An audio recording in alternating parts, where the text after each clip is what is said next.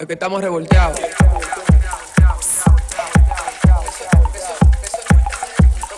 Es que, es que- es que- es que estamos revolteados. Y que estamos revolteados. Señores, esa cancioncita siempre me pone feliz. A mí, a ustedes. Buenos días, señores. Bueno, buenos días, ¿no? Cuando ya salga esto, ustedes van a saber, cuando viene es de noche, cuando lo están escuchando, están comiendo. Así que hola para todo el mundo. Hello, hello. ¿Qué lo que? Señora, aquí nos encontramos con Eva Herbert, psicóloga y con una maestría en estudios de género. Óyeme, yo creo que es el caso perfecto para tratar aquí Y con ese tema de ayer. Y creo, y creo también que en el, en el momento perfecto, porque al menos yo tengo veintitantos, señores, y a veces uno está soltero a esta edad y cree como que el mundo se va a acabar y que tiene que llevarse de la presión social. Yo no entiendo, señores. Sí. Hoy vamos a tratar temas que no sé si es a usted, a usted que lo votan, si es a usted que lo vota, si usted lo, lo ¿cómo que se llama esto? Como que lo, lo busca. Sí, y qué bueno que tú mencionas que sea usted que vota, porque hay mucha gente que tiene el ego y siempre miente. Diciendo, ay no, que soy yo que siempre vota a la gente. Como que eso es una cosa que si tú dices que a ti te votaron, tú piensas de una vez, bueno, esa persona va a percibir que yo hago cosas malas, entonces eso es un, es un problema. No, muy y grande que por el tenemos. ego también la gente entiende que si rompe una relación, si Ujú. toma la decisión de romper una relación, significa que fue el que ganó. Exacto. Y nadie ni gana ni pierde. O al final el que pierde es el que se pierde en sí mismo. Y mucha gente también prefiere ocultarse diciendo, no, no, la cosa fue mutua, cuando muchas veces no fue mutua. Yo te voy, yo te voy a decir algo. Y yo soy de las personas que piensa que yo nunca pierdo.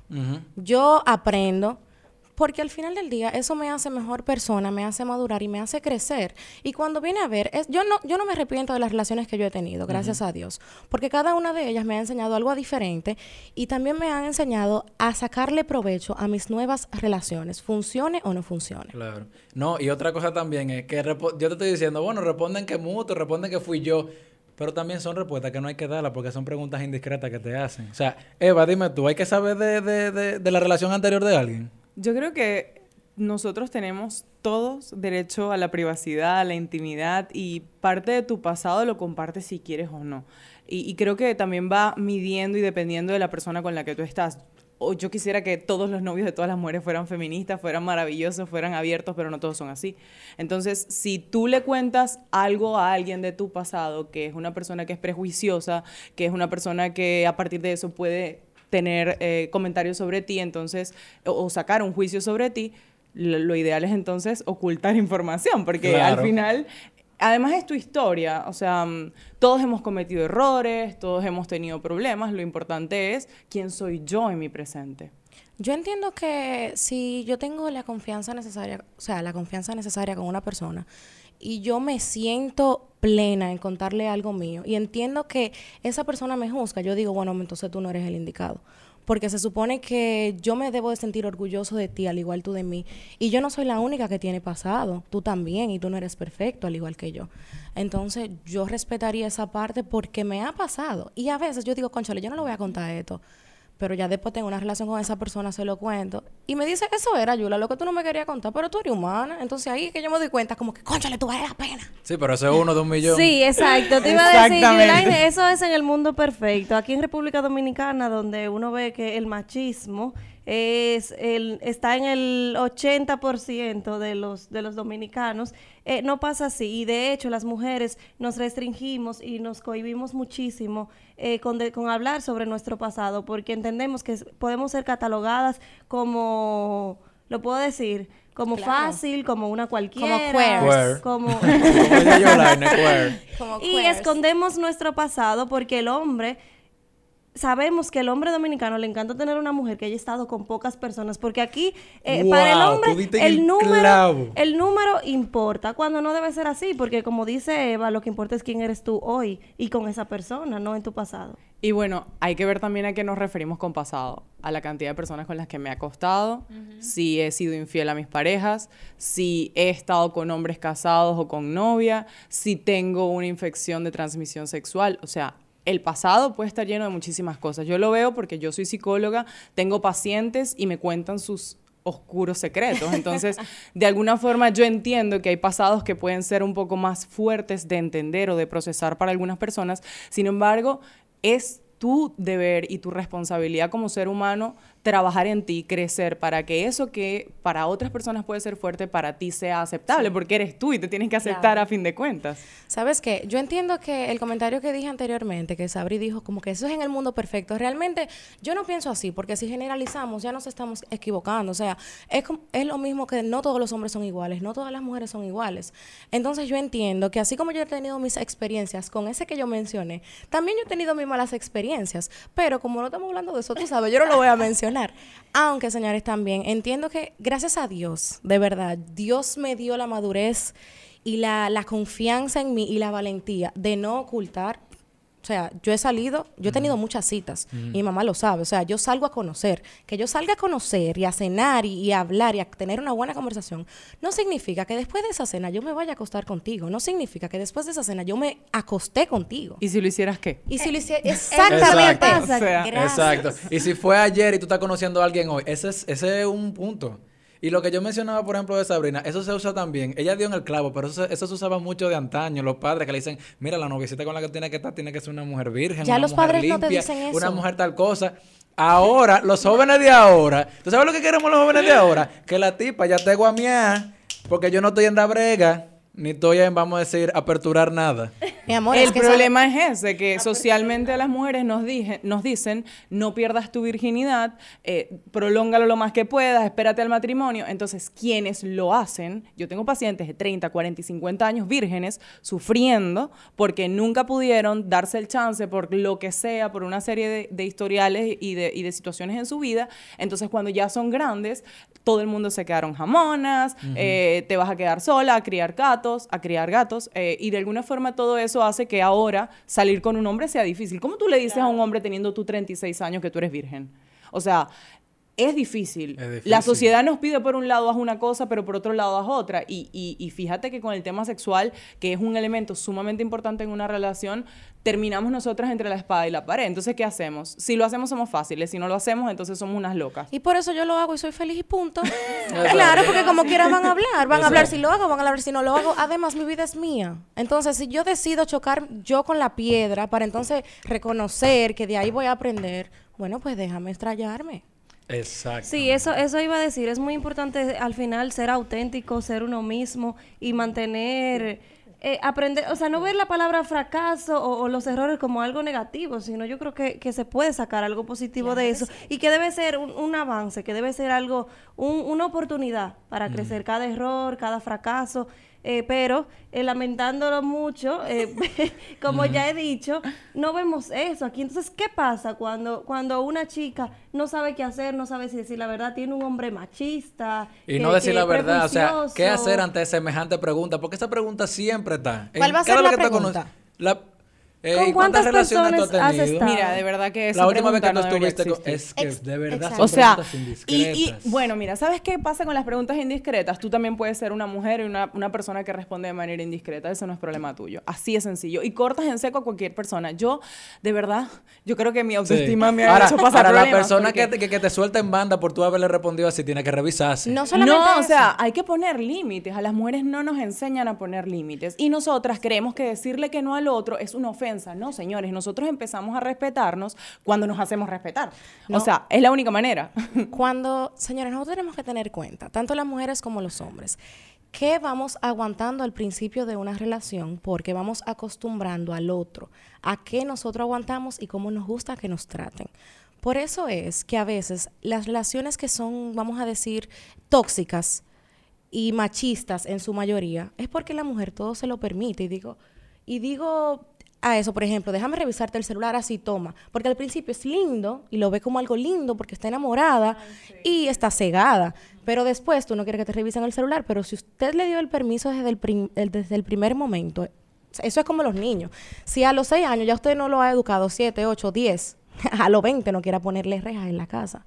No, espérate, y no solo el hombre es el que hace eso y revisa el celular, o sea, también la mujer Sí, hace digo machista cosas. por eso. La mujer también hace cosas y cuando tú haces algo le das el permiso al otro de que haga lo mismo. Entonces hay que revisar también y tú reconocer si, si eres tú la persona tóxica o si es la otra persona. Sí, hay prácticas que están naturalizadas, normalizadas, como el hecho de revisar el teléfono. Señores, eso no está bien. Cuando hablamos del pasado, hablamos de intimidad y privacidad. El teléfono también es tu intimidad y tu privacidad. Yo no estoy diciendo que tu teléfono tenga que tener una clave y que no te lo revisen. De hecho, por ejemplo, mi novio se sabe mi clave, yo me sé la de él. Pero ¿Qué es lo importante? Porque tú revisas el teléfono, porque no debería. Yo tengo unos amigos que son pareja y tienen un solo teléfono, ellos son súper abiertos y ellos tienen un solo teléfono. O sea, e- en realidad no debería haber ni siquiera contraseñas ni, ni, ni nada, del nada por el estilo. Pero el punto es por qué yo entrar a tu teléfono. Y ustedes decían algo eh, muy valioso al, al comienzo, ¿no? Cuando nos conocemos, o sea, al comienzo, en la primera cita, usualmente la gente está dando su mejor cara y eso es lo peor que pueden hacer. Eh, dejamos para después las preguntas importantes, como, ¿eres machista? Es una pregunta maravillosa que le podemos hacer a los hombres. ¿Eres machista? ¿O te quieres casar? ¿O quieres tener hijos? ¿Qué quieres tú conmigo? Entonces, pero nos han enseñado a no ser directas, a ser sutiles, a ser sumisas, a dejarnos Bueno, llevar. yo y soy entonces, muy directa. de alguna forma, en esas primeras citas, en ese momento de conocernos, estamos perdiendo valiosa información porque estamos jugando a ser quienes no somos por eh, que el otro se sienta impresionado, porque el otro se sienta bien con nuestra presencia y de alguna forma eh, no estamos siendo nosotras mismas. Pero claro, la pregunta de quién soy yo o ser Claro. yo misma también es difícil cuando vengo, por ejemplo, de muchos fracasos en relaciones de pareja o vengo repitiendo patrones, que esos también son cosas que yo me tengo que preguntar. ¿Por qué yo estoy escogiendo hombres machistas? Porque decías algo, Sabrina, sobre el, el hombre dominicano. Yo creo que hablar del hombre dominicano es algo muy fuerte. Yo entiendo que la cultura es machista, pero decirles que son así a ellos, eh, de alguna forma descarta la posibilidad de que hombres como Julio eh, y otros hombres que yo conozco que no lo son, se sientan ofendidos o, o- o quienes realmente no estén ahí como que soy o no soy, no se sientan en la libertad de ser. ¿Por qué? Porque ser dominicano es ser así. Y no. O sea, yo creo que al final no tiene que ver con el lugar de donde somos ni con nuestra nacionalidad. Tiene que ver con quién queremos ser. Porque yo pude haber crecido en un país donde las mujeres, por ejemplo, se operaban todo para ser las más bellas del planeta. Y yo decidí no y aprender a, ser, aceptarme tal cual yo soy. Entonces, creo que el hecho de, encasillarnos también de alguna forma va determinando quiénes somos y cómo podemos ser. Era muy importante hablar sobre todo lo que hacemos cuando empezamos a conocer a una persona para caer del tema en el que queremos hablar hoy, que es la ruptura. Y yo entiendo que es muy importante porque debe haber gente que nos está escuchando que de repente sabe que próximamente va a terminar con su pareja, lo ha considerado en algún momento o ya lo hizo y está enfrentando casos como, por ejemplo, cuando todo lo que yo era y lo que yo hacía tenía que ver con mi pareja y ya de repente Ay, esa ay, persona no está. O sea, cómo yo enfrento la costumbre, pero al mismo tiempo cómo enfrento el no saber si yo dejé a esta persona porque de repente me estaba ya asumiendo un gran compromiso y yo tengo la tendencia de no querer comprometerme. O sea, hay muchos casos y sería bueno que empecemos a develar cada uno de ellos, empezando por el de la costumbre. ¿Cómo le hacemos frente a eso? Cuando literalmente vemos el cliché de no puedo beber agua porque él bebía agua, no puedo beber esto porque él bebía esto. No puedo ir al sol. ¿Cómo lo que- enfrentamos? eh, no, y que el tema de la costumbre también tiene que ver mucho con... Yo te voy a decir que me funciona un ratico. Óyeme, tú te- uno tiene que acabar con, uno acaba con la costumbre en el momento que tú empiezas a vivir tu vida del principio. Porque tú, no, tú lo que no sabes es que las mujeres y los hombres nos enamoramos de la persona, la que nos interesó en el momento. Que si esa persona salía, empiezo yo a tomar la idea de que, bueno, el novio es así, porque el complejo del ser novio, que me tiene a mí mal y que tiene a muchas mujeres también mal. El tema de que, si yo, por ejemplo, te conozco a ti, Yulani, y yo, tú me gustaste, yo te conocí en una discoteca. Cuente. ¿Cómo yo no te voy a dejar salir cuando tú y yo seamos novios con tus amigas a que tú vayas a bailar? Porque yo tengo que entender que tú tienes, yo tengo confianza y yo te no, pero conocí es a ti que aunque, así. aunque tú no me conocieras así, si yo quiero salir, quiero salir y punto. Tú no Exacto. puedes pararme pero eso lo sabes tú, Yulaine. Pero, por ejemplo, hay muchas mujeres que también. Si tú me saltas con eso, tú no eres el indicado. Exacto. En mi caso, lo que a mí me pasó cuando enfrenté lo de la costumbre fue que yo tuve una relación por cinco años e inicié con el chico sumamente joven. O sea, yo tenía 16 años y toda mi juventud y todo lo que yo descubrí lo descubrí con él. Entonces, de repente tener que afrontarlo todo cuando él ya no estaba, ni tener a una persona a quien consultar, porque se volvió mi mejor amigo. O sea, lo que yo le contaba a él no le contaba a mis padres, no se lo contaba a mi hermana. eh, ya habían planes y cosas que se cayeron todo inmediatamente. Entonces, desde el punto de vista de la psicología, ¿cómo nosotros podemos superar eso? Bueno, Julio lo dijo con lo de que cada quien haga su vida. Mejor manera de decirlo no hay. Yo creo que si respetamos la individualidad desde un primer momento, o sea, tú antes de tener pareja, tú hacías cosas. A ti te gustaba meditar, a ti te gustaba montar a caballo, a ti te gustaba salir de fiesta los viernes, a ti te gustaba, eh, no sé, ir a la playa a broncearte. Tú tienes que saber qué te gusta a ti y mantener tu espacio, recuperar tu espacio y mantenerlo dentro de la pareja. Porque ¿qué pasa? Nosotros hacemos con el amor, yo siempre digo que es como, imagínate una copa. Eh, nosotros tenemos una cuota de amor disponible para nosotros y para los demás. Si nosotros llenamos la copa de amor de la otra persona que está en nuestra vida, nos vaciamos nosotros. Entonces, tiene que haber un equilibrio en cuánto amor le das a la otra persona y cuánto amor te das a ti. Porque, ¿qué pasa? Cuando terminamos una relación, la otra persona se va con su copa, que es tu copa, llena de amor por ahí. Y te quedas tú vacía. Si tú tuvieses cuidado tú, eh, tu copita llena de amor propio, de alguna forma, cuando esa persona se vaya, tú lo que vas a hacer es rellenar eh, los espacios que quedaron vacíos. Y no solamente eso, yo entiendo que la copa también hay que llenarla del amor de los amigos, que a veces le sacamos los pies, del amor de la familia, que a es veces le propio. sacamos los pies. Y señores, cuando se va ese chico o esa chica, usted se queda que invita a salir a los amigos y lo primero que te van a decir, ¿qué fue? ¿Terminaste con fulanito o fulanita? Exacto, y cuando deja de subir fotos igualito. Porque usted estaba desaparecido y muy ciego con su hombre o mujer, ¿entiende? Entonces también es un poco... Yo digo que eso también es uno de los errores que solemos cometer. Solamente pasar tiempo con esa persona y no sacar tiempo para nosotros mismos. Eva, eh, respecto a lo que decías sobre hacer tu vida, hacer de nuevo las cosas que te gustan, el amor propio, sí, lo entiendo, lo comprendo, es algo que, que Y lo compartes. que teóricamente eh, lo sabemos, pero ya en el, en el momento de, de la práctica, cuando te pasa esto, a veces estamos, tenemos la decisión muy firme de que no vamos a volver, que no le vamos a escribir a esa persona, porque ese es el problema, que ahora con las redes sociales esa persona está ahí a un minuto de que le escribas o, o lo busques en Instagram. Entonces, cuando me atacan esos momentos de vulnerabilidad, donde los rec- recuerdo las cosas buenas y no el por qué terminé con esa persona, sino los buenos momentos y lo extraño y que si le escribo y no le escribo y qué hago y que si busco en Instagram qué está haciendo, ¿cómo yo enfrento eso? Bueno, básicamente en mi ebook está, ¿no? Em, lo primero es entender que no vas a dejar de pensar en esa persona. O sea, por más que tú quieras, tú te puedes dormir por una semana completa, como le pasa a muchos pacientes, que se les altera el sueño. Tú puedes hacer lo que tú quieras, pero tú vas a seguir pensando en esa persona. Y eso es lo primero que tú tienes que tener en cuenta. Eso es un truco clave. O sea, tú vas a seguir pensando en esa que es persona. normal. Es normal seguir pensando. ¿Por qué? Porque nosotras las mujeres tenemos alrededor de 70 mil pensamientos al día, porque nuestros pensamientos negativos atraen más pensamientos y porque estamos llenas de estímulos que nos recuerdan a esa persona que estaba compartiendo con nosotros eh, 24 horas. Entonces, de alguna forma, la idea es empezar a disminuir esos estímulos que están afuera. Tú misma lo dijiste. Si esa persona está en tus redes sociales, tú lo bloqueas de las redes sociales, tú lo bloqueas de WhatsApp, tú te... O sea, si tú no puedes controlar los pensamientos que tú tienes, tú dejas de seguir a esa persona en todos lados. Ahora, si tú ya has pasado por tantas rupturas como en mi caso, que ya yo no tengo problema, yo puedo tener a la persona ahí, a menos que se ponga fastidiosa, ahí sí lo bloqueo. Pero si, si de alguna forma eh, la persona, ya yo terminé, yo entiendo, yo, Eva Herbert, pero yo entiendo que no todo el mundo es así.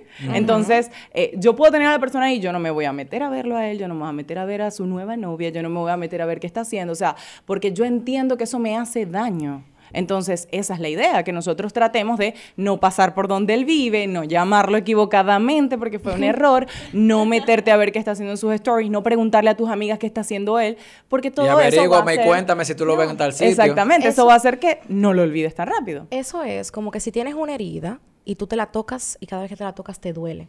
Entonces, qué bueno que tocaste, Eva, el, el punto de, de- de bloquear a la persona si es necesario. ¿Por qué? Porque muchas personas lo que dicen es, ay, yo no soy inmadura o inmaduro, yo no lo voy a Inmadura eres bloquear. si no lo borras.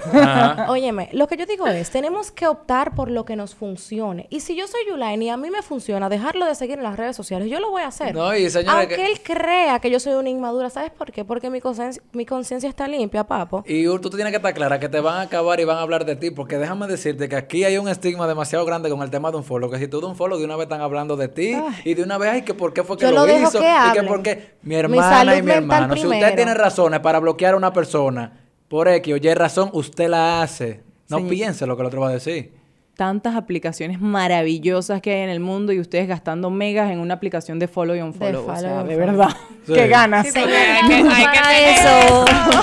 Hay que tener mucho tiempo libre para tú poner y que déjame ver quién le dio un follow a fulano. O sea, Sí. eso está terrible. Ahora, también tengo muchísima gente, y te paso la palabra ahora, que también deja, eh, vamos a decir, tienen la capacidad, y vamos a decir, puede ser la inteligencia emocional de dejar, de no darle un follow, pero si, por ejemplo, yo voy a seguir mi vida normal, y déjame decirte que hay muchos tigres, y lo digo tigres que son, que caen atrás, porque sueltan en banda y vuelven y te escriben, porque Porque vieron una foto Exacto, porque vieron una foto tuya y te están viendo como en la gozadera y en la cosa que realmente los atrajo al final. Lo que pasa es que ellos no se dan cuenta. Ellos nunca van a saber, nunca van a, a tenerlo consciente de que la persona que le gusta, esa persona que sale, esa Nadie- persona que se junta con sus amigas, esa persona que hace su vida y que tenía metas antes de que tú llegaras, estorbársela. Y eres tú que se lo estorba y tú no te das cuenta. Nadie Entonces eso es lo que me molesta a mí. Gracias. Nadie Julio, te sabe lo que tiene hasta que lo pierde. No, pero espérate, lo pierde, vuelve y le tira. La tipa accede y vuelve y se cae. Porque esa es la cosa. Pero es lo mismo que yo dije ahorita. Tal vez a ella o a él necesitan pasar por ese proceso para aprender. Entonces vamos a dejarlo. Que se traye cinco veces si es necesario. Pero sí, que lo pero aprenda. déjame decirte que muchas, muchas, por ejemplo, la- la- lo que fue, por, no, te voy a decir mi mamá porque es de la generación anterior, pero esa, todas esas personas, y uno habla, no, que antes se pegaba menos cuernos, pero no tenían la posibilidad de por lo menos encontrar algo, acceder a internet o que tengan una amiga que encuentre algo. Antes se pegaba Ay, no, más. que antes no se pegaba Y cuernos, antes- que mi, mi, mi familia tiene, eh, duró, eh, mi abuelo y mi abuela tienen más de 50 años. Bueno, yo ¿Y cuántos hijos perdidos tiene tu ah, abuelo por ahí? Exacto. O sea, ¿Y cuál es No, el no chisme que tiene el chisme que tiene tu abuela que tu abuela siempre le recuerda a tu papá el cuerno que le pegó? Ah, eso es. No solamente que me eso. pasa en mi caso. No solamente eso, que antes eh, las personas, las mentes no estaban tan abiertas como ahora. Y antes se decía, bueno, y no antes, todavía se hace, pero con, con, con, con menos, posibil- menos posibilidades, se puede decir así. Depende cuánto tú hayas invertido en una relación, depende cuánto tiempo tú dejas pasar muchas cosas cuando ya tú estás en el matrimonio o cuando tú estás comprometida. Pero que tú seas así no significa que yo lo sea y que yo las deje pasar. Te lo cuento porque por los hijos, señores, hay muchas madres que han aguantado cosas por sus hijos que yo no le puedo explicar y padres también. Y que ahora tal vez por todas estas charlas, que las mujeres, que los hombres, que tú tienes que darte a respetar, que tienes que saber cuál es tu valor, ya tú no lo haces, pero eso es desde fuera. Todavía, por ejemplo, yo que tengo 23 años y todavía no me he casado, yo no puedo decir si yo no quisiera tener que vivir una experiencia así, tener que aguantarla, pero uno no pero sabe. es que hay veces que tú no la vives, hay veces que tú ves la experiencia de otro y tú la vives en pero es que no es lo mismo. Exactamente. O sea, tú no tienes que esperar que te la hagan, Yulaine, de verdad. Señores, de verdad, de verdad, de verdad, aunque tú lo sientas, nunca va a ser lo mismo hasta que tú pases por No, eso. nunca va a ser lo mismo en el aspecto de que cuando tú tienes que conocer a alguien, bueno, yo te voy a decir algo. Y como tú siempre dices, todo comunica. O sea, si, ¿cómo que dice la frase esta de que si el- el- la piedra que trae el río, ¿cómo es? Ah, si el río suena porque piedra Porque piedras trae. Últimamente yo he acoplado eso a mi vida. Créeme que funciona. Funciona. y es que no, porque mucha gente, ay no, tú tienes que darte el lujo de conocer a tal persona, pero es que si cada persona que tú conoces te habla mal de esa persona, ahora bien, tú lo conoces y lo tratas. Pero yo te voy a decir algo. La experiencia que yo tengo, por ejemplo, con Eva, no es la misma que tú tienes con Eva. No, no es lo Entonces, mismo. Y yo no me voy a hacer enemigo de Eva porque tú seas enemigo de que, porque sean enemigos Lo de que yo Eva, digo es ejemplo. que cada quien va a tener experiencias diferentes con las personas. Yo no soy de las que cree que porque tú hayas sido súper alegre en unos años atrás, no significa que tú tal vez ya tú quemaste esa etapa. Y conmigo eso no es lo que tú estás buscando. Y yo por tu pasado no puedo juzgarte. Y simplemente porque tú a, a una prima de una amiga mía le hiciste tal cosa, eso no significa que tú me lo vayas a hacer. Mí. pero Bueno. También está la intuición y tú te das cuenta. Hay La algo en ti que te claro. dice que, mira, este muchacho vale la pena darle hasta aquí, pero como si hay una persona muy alegre, como tú dices, por no decir la otra palabra. Sí, pero no estoy diciendo también como no, estoy diciendo, no me estoy yendo por esa Bueno, parte. pero uno va como con, déjame ir cuidándome, Como déjame ir dando- pisando fino, exactamente, por si acaso.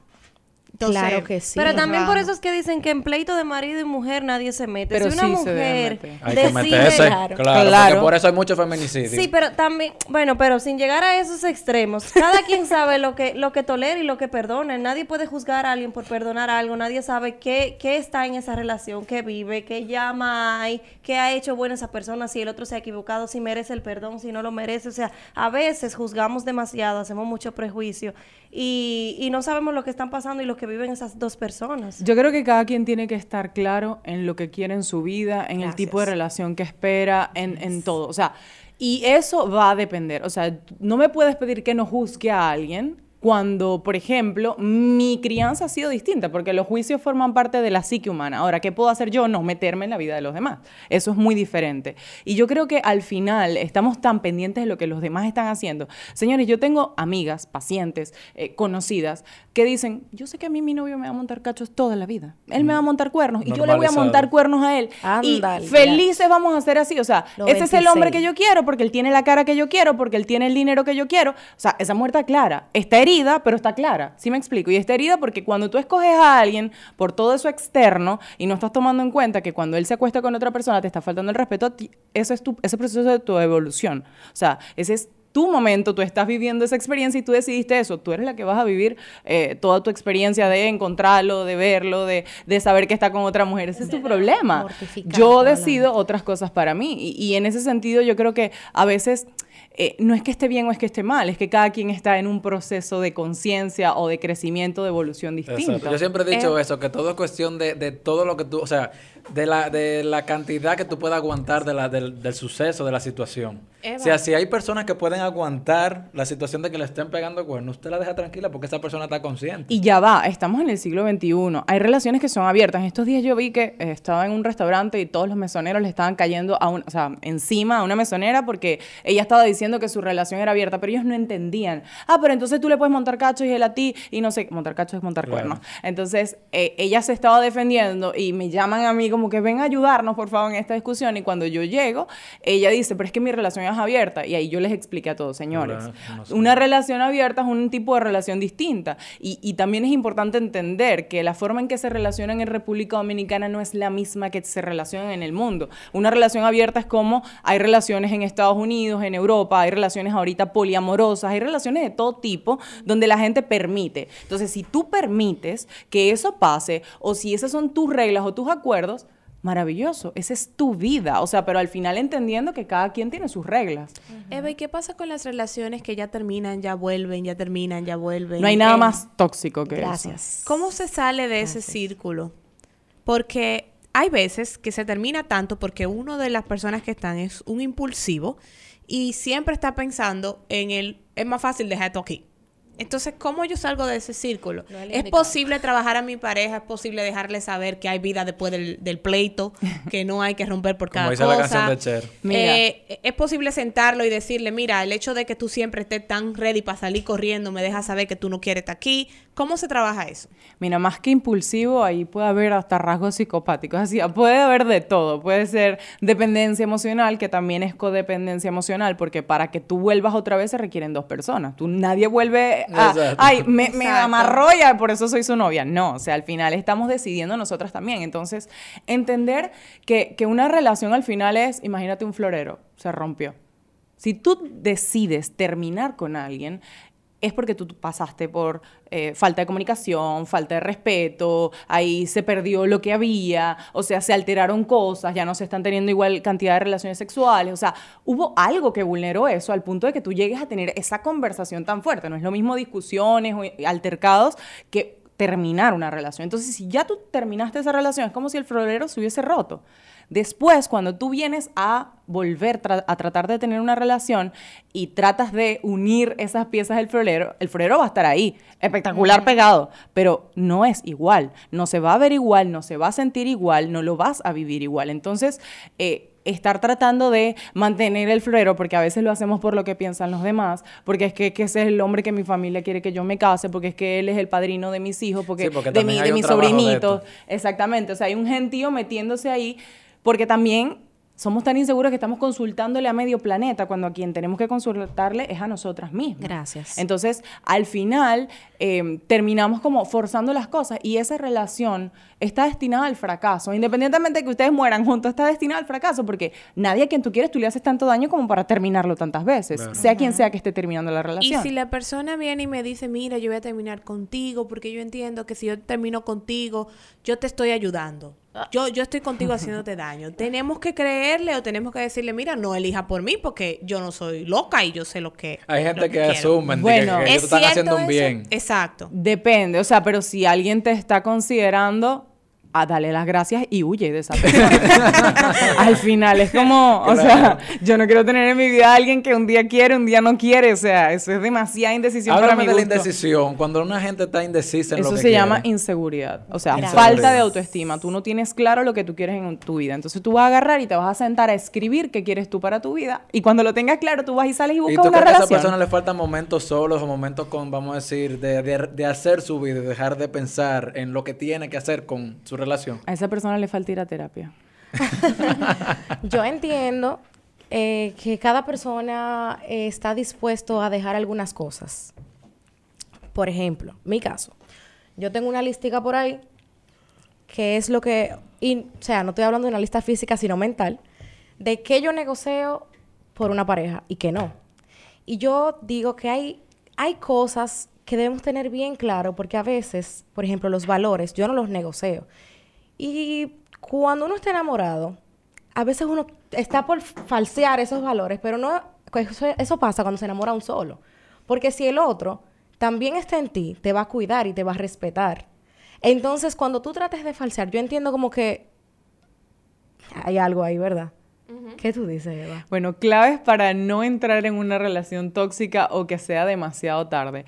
Yo creo que es importante que al momento de conocer a una persona no nos dejemos llevar por esa palabra enamoramiento. Todo el mundo cree que enamoramiento es como que te flechó Cupido y caíste en el suelo. Hay un enamoramiento biológico, hay un enamoramiento, fisiológico, mental, pero antes de que eso pase tú estás conociendo a la persona. Cuando te gusta, cuando no sé qué. Ese es el momento ideal para hacer las preguntas, para identificar cuáles pueden ser las red flags, o sea, las banderas rojas que te están diciendo, alerta, esta persona puede no ser la indicada para ti. O sea, antes de enamorarte, porque fíjate que, que tú lo dices, cuando te enamoras te ciegas y a veces creemos que el amor es ciego y el amor no es ciego. Nosotras Ok. cree- queremos creer que es ciego, pero tú sigues siendo tú, aun cuando tú quieras a la otra persona. Lo que pasa es que se comprometen demasiadas cosas. Las Claro. mujeres, por ejemplo, cuando entramos a una relación eh, o conocemos a una persona, ya nos imaginamos vestidas de blanco en el altar, caminando con ese No hombre a la casa, con No, la verja, Eva, los perritos. A o mí sea. no me pasa eso, ¿qué me sucede? pero O sea, ¿sabes algo? Yo entiendo eso. nos, nos ilusionamos. Claro, yo entiendo eso del enamoramiento, pero cuando yo digo enamorada, porque al menos a mí me sucede, yo no me enamoro de que me enamoré porque te vi, no. Yo necesito conocerte, necesito salir, necesito compartir.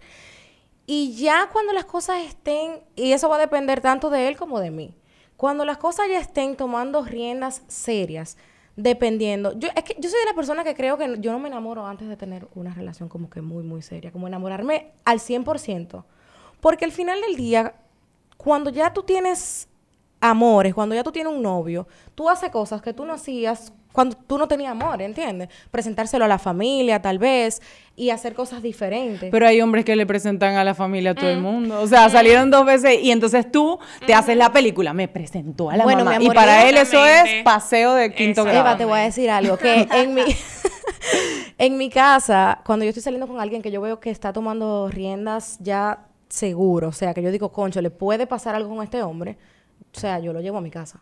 Porque mi mamá tiene ojos biónicos, señores, yo no, Sí, yo no te puedo explicar.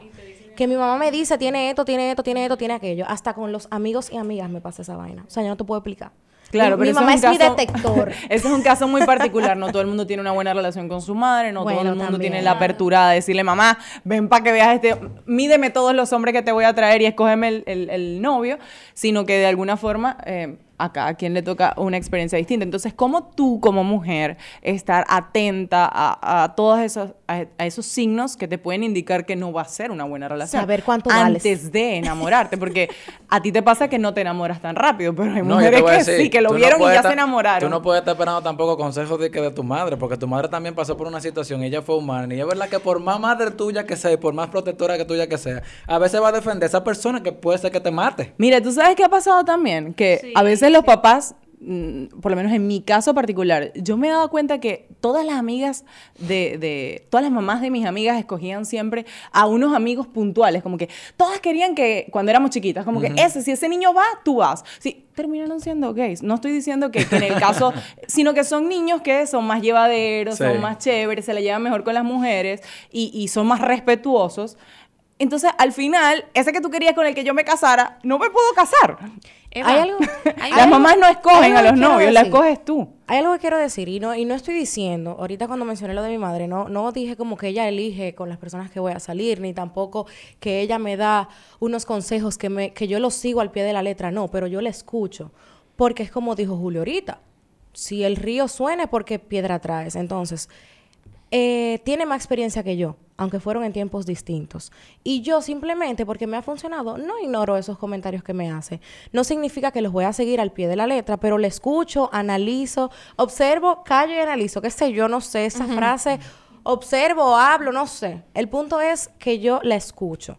Porque créeme que tiene mucha experiencia esa señora. Yo creo que la clave es eh, llevar las cosas con calma, tomarse su tiempo, porque por ejemplo, como dice Eva, hay mujeres que eh, vemos a la persona y ya nos hacemos un mundo en la Fluir. cabeza. Yo soy una de esas mujeres que, que me ilusiono, por ejemplo, Eh, pero llevar las cosas con calma, porque eh, como ya hablamos al principio de la relación, eh, cada quien manda señales erróneas de, de una cara que no es, realmente muestra su mejor, su mejor lado, entonces dejar que ese tiempo pase para tú realmente ver quién es esa persona y tomarlo con calma sin tomar una decisión precipitada, ¿verdad? Eva, pero hasta el momento hemos hablado de relaciones tóxicas, de eh, convivencia que dan señales de que las cosas no van bien.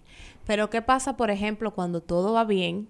Cuando él es una persona que nos hace sentir bien como mujer, que nos respeta, que nos apoya, que está con nosotros, que estamos claros que tiene un buen historial, que está haciendo todo lo que tiene que hacer, pero simplemente nosotros ya no nos vemos con esa persona. ¿Cómo nos llevamos a esa ruptura? ¿Cómo somos las personas que llevan el mensaje de las malas noticias? Porque también hay muchas personas que se encuentran en esa situación. Tengo el novio perfecto, pero no el que yo quiero. Bueno, a veces sabes que nos estamos saboteando, porque si tu novio es perfecto para ti, entonces, eh, ¿por qué no darte la Eso oportunidad? podría ser un vacío interior que tenemos de algo que creemos que de pronto algo va a salir mal o puede ser como tú decías. Pueden ser muchas cosas. Mira que psíquicamente nosotros tenemos un historial. Cada uno de nosotros tenemos como un archivo que, que implica cómo nos relacionamos con nuestros padres, cómo fue nuestro papá, cómo fue nuestra mamá, cómo los vemos a ellos, cómo ellos nos ven a nosotros, qué esperan ellos de nosotras y qué queremos cumplir para impresionarlos a ellos. Cómo influyó en nuestro colegio en nosotras, nuestros compañeros, nuestras rupturas previas. Superamos a nuestros exes, venimos de sufrimientos acumulados. O sea, muchas cosas en nuestra vida determinan qué decisiones tomamos. Si, si esa persona es ideal para ti porque tú em, sientes que es perfecto, ¿por qué no es para ti? O sea, tú sientes que no lo mereces, es decir, tu autoestima es tan baja que tú sientes que esa persona no, no, no es para ti, o eh, has sufrido tanto que estás acostumbrada a sufrir y estás esperando es alguien que te venga a sufrir, o hacer sufrir, o simplemente no estás preparada para una relación. Y creo que es importante, bueno, ya en el caso en el que ya tú estás, en, porque antes, ok, nos hacemos la pregunta, pero si no te la hiciste nunca y ya estás en la relación y no quieres estar, antes de dar el paso de terminar, creo que es importante buscar ayuda. O sea, a veces dejamos la ayuda profesional para después, cuando en realidad en momentos como esos pudo haber sido un comodín valioso. Antes de pedir un espacio o antes de terminar una relación, tú pudiste haber ido a terapia y entenderte tú por qué lo estabas terminando. Ahora, si es una relación tóxica que te hace daño, o sea, hace tiempo debiste haber salido de ahí. ¿Y cómo salir? Básicamente comunicándote. Desde la asertividad, el amor y el respeto siempre podemos decirle a la otra persona lo que sentimos, eh, entendiendo que nuestra opinión siempre es la más importante porque tú eres la persona más valiosa del mundo. Hay que dejar saber también, señores, que ir a terapia, ir a un psicólogo, eso no es de gente loca como la gente lo piensa. No, para Eso nada. es una ayuda más. ¿Entiendes? Al menos pocas personas lo saben, pero yo misma he ido a psicólogos. Miren, señores, cuando yo estaba haciendo tesis, yo me estresé tanto que las cosas se me olvidaban. Yo hacía acciones de manera automática y no sabía ni siquiera dónde dejaba la llave del carro. Y yo por eso, te estoy diciendo que yo voy al médico por todo. Pero es que Pero yo eso por está eso- bueno que tú asumas que tú vas al psicólogo. sea- no que lo diga aquí, sino que tú asumas tú. No, claro. Yo por que eso, tú señores, vayas yo me psicólogo. asusté. Yo dije, se me estaba olvidando todo. O sea, memoria de 70 años a esta edad. Yo fui a una psicóloga. Yo dije, no puedo vivir así. No sé dónde dejo la cartera, no sé dónde dejo la llave del carro. ¿Qué puedo hacer? Yo tengo más de 10 años en terapia, o sea, yo creo que al final ir al psicólogo es como ir a un médico. Si a ti te duele el estómago, tú vas al gastroenterólogo. Si tienes una migraña, tú vas al neurólogo. Porque si te duele el alma o el corazón, ¿por qué no ir al psicólogo? Ay. Exacto. Señores, yo quería hacer un paréntesis. Volviendo al tema de las madres, déjame decirte que las madres apoyadoras de los novios de las hijas, que cuando terminan quieren que todavía la hija vuelva con él Mira, o que lo acepte. Déjame decirte que cuando esas madres Yo no cojo después, esa. oye, pero espérate, cuando esas madres después no quieren saber del novio, es porque el novio le hizo algo directamente a ella. Como que le falló, pero no con su hija, sino que le falló, vamos a decir, con alguna rutina que tenía. También. Con esa, con esa. Porque esas madres, por ejemplo, se sienten mal después de que mucho que apoyaron, que mucho que tal cosa. Muchas veces pueden ser que, que le haya hecho un daño a la hija y la madre dijo concho. Pero también, déjame decirte que muchas veces que, que él, vamos a decir, hizo algo en contra de la madre que como que le faltó algún tipo de respeto y eso lo dolió más. Porque nada duele más en el ser humano que que te falte respeto a ti directamente. A mí me duele que traten mal a mis amigas. Pero cuando me tratan mal a mí, eso es una cosa que no tiene el peso que cuando tratan mal a una amiga mía. Nunca lo tendrá. Y otro paréntesis que quería hacer, bueno, si quieren tratar, si quieren seguir el tema mío de la madre. Bueno, otro tema que quería seguir, eh, que el cerebro es una cosa demasiado genial, o sea, Complejo. cómo trabaja. Y tú me lo secundarás, Eva. Pero yo, oye, oye el truco que yo he aprendido en la vida. el truco. Tú ves, por ejemplo, cuando te dije que todo el mundo viene y hace un trabajo, un esfuerzo de comunicación, de entrarte a una persona por lo bien que te hablan de ella. Tu mamá sin conocerlo te habla bien del novio porque tiene una percepción de él. Tu tía viene, Ay, entonces eso- las amigas, y hacen un trabajo en ti que tú estás viendo todo un reguero de cosas malas en esa persona, una persona que te va, vamos a decir, a matar. Pero ese trabajo que está ahí, entonces yo digo que para también, para tú acabar con una relación, no es chismear ni inventarse cosas, pero que te hablen mal de una persona hace que te asque. Y creo que es un trabajo excelente a la hora de tú poder, poder salir de una persona. Yo siempre he dicho que si te hablan mal de alguien, que tú tienes que salir de él, es lo mejor que pueden hacer. ¿Por qué? Porque te va entrando un asco. Eva, Cuando ¿qué te hablan mal de algo, oye, no, bueno, Eva dirá, pero eso, yo, por eso yo digo Que que el cerebro es una cosa. A mí desde que me hablan mal de algo, uno empieza a tener una percepción que es malo. Porque eso, eso, eso es falta de inteligencia emocional. Pero así trabaja el cerebro. O sea, mientras más mal te hablan de algo, tú vas como generando un asco. Que de verdad tú no quieres saber de, de eso de, o de esa persona. Ok, bueno, la palabra no sé si sea asco, pero para no dejar ningún cabo suelto, el tema de las mamás, creo que si tú sabes poner límites, o sea, al final tu mamá es tu mamá, o sea, La ella no es la novia del, de tu novio, porque a veces Se se, desdibujan los roles y entonces pasa a ser que tu mamá está yendo de compras con tu novio y son los mejores amigos y salen juntos. Ya va, o sea, vamos a calmarnos. Yo la siento y le digo, Este, mami, ven que tenemos un tema pendiente. Y, y al final, eh, el, el poder poner los límites es lo que va a hacer que al final eh, haya un respeto, porque si la relación se acabó, ¿cuántas veces no he escuchado a pacientes que se, se acaba la relación y la mamá, pero es que ella me sigue hablando de él y me pregunta, ¿y dónde está él? O lo vi. O, me vi con él y entonces empiezan como a, hacer más difícil la ruptura. Y en, en- por otro lado, lo que mencionabas de, de la, de la gente que te habla y que hace que de alguna forma se altere tu manera de percibir a esa persona, creo que lo importante es que de alguna forma eh, siempre tengamos amistades que nos agreguen valor. A veces eh, tenemos amigos que nos apoyan, de esos amigos alcahuetas o apoyadores que lo que hacen es que de alguna forma eh, les gusta que estemos como en, en esa en, en ese momento de, de- felicidad absoluta, eh, donde todo es rumbear, donde todo es disfrutar, pero no, no saben lo que realmente vivimos. Y si para nosotros es doloroso, es difícil estar con una persona, esa, esa otra, esa amiga o ese amigo debe entenderlo. Claro. Ahora bien, cuando tú estás enamorado y te hablan mal, a veces no te gusta. Y tú empiezas a alejar, que es lo que pasa muchas veces en las relaciones de- donde hay violencia emocional o psicológica, que tú empiezas a alejar a esos No, y si no que vamos te están violencia, es hablando otro mal. podcast y duramos más. bueno, Porque señores, si identificar todo sí. eso. Yo creo que ya llegó el momento de cerrar. Realmente eh, las, relaciones las relaciones tóxicas están ahí y uno tiene que saber cuándo detectarlas. Airan Toribio tiene un podcast muy chulo y también ella siempre pone una frase que es la siguiente. Nadie es 100% correcto o 100% equivocado para ti, lo cual me encanta porque me hace entender, señores, vamos a querernos como, so- como somos. Vamos a dejar de buscar de que al príncipe azul, que eso no existe, por Dios. Di que doña. ¿Y el príncipe dónde está? No, y hay otra frase también que están divulgando mucho. Ahora se usa mucho el contrariar las frases. El Aine, mi amor. Mu- El Aine lo usa muchísimo, contrariar la frase. Pero hay una frase de que yo me enamoro de tus defectos. ¿Qué tú me puedes decir sobre eso? Bueno, Si nos vamos al tema de defecto, una cosa es defecto, ¿a qué le llamamos defecto? exactamente. Yo creo que hay que tener cuidado a veces con cómo, cómo nos referimos, ¿no? A ciertos elementos. Porque, por ejemplo, si yo te amo como tú eres y te amo con tus defectos, pero de repente entonces tú me tratas mal o tú haces que a mí se me olviden las cosas que tú dijiste y las disimulas o tú me manipulas para que yo haga lo que tú quieres o tú quieres que la relación se haga a tu ritmo. Un montón de cosas que a veces son sutiles pero están allí presentes.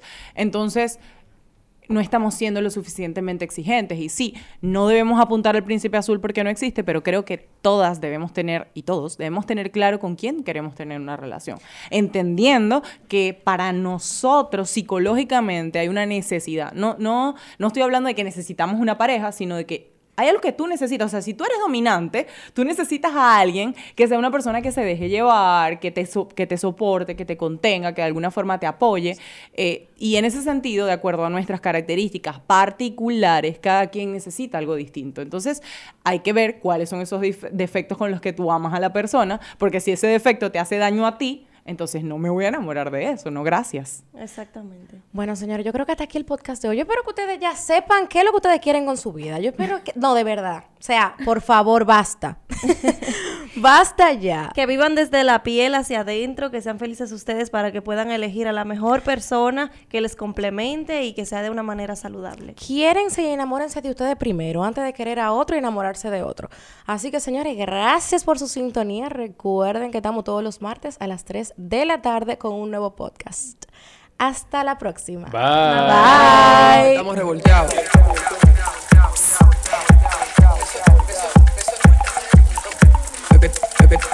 estamos revolteados.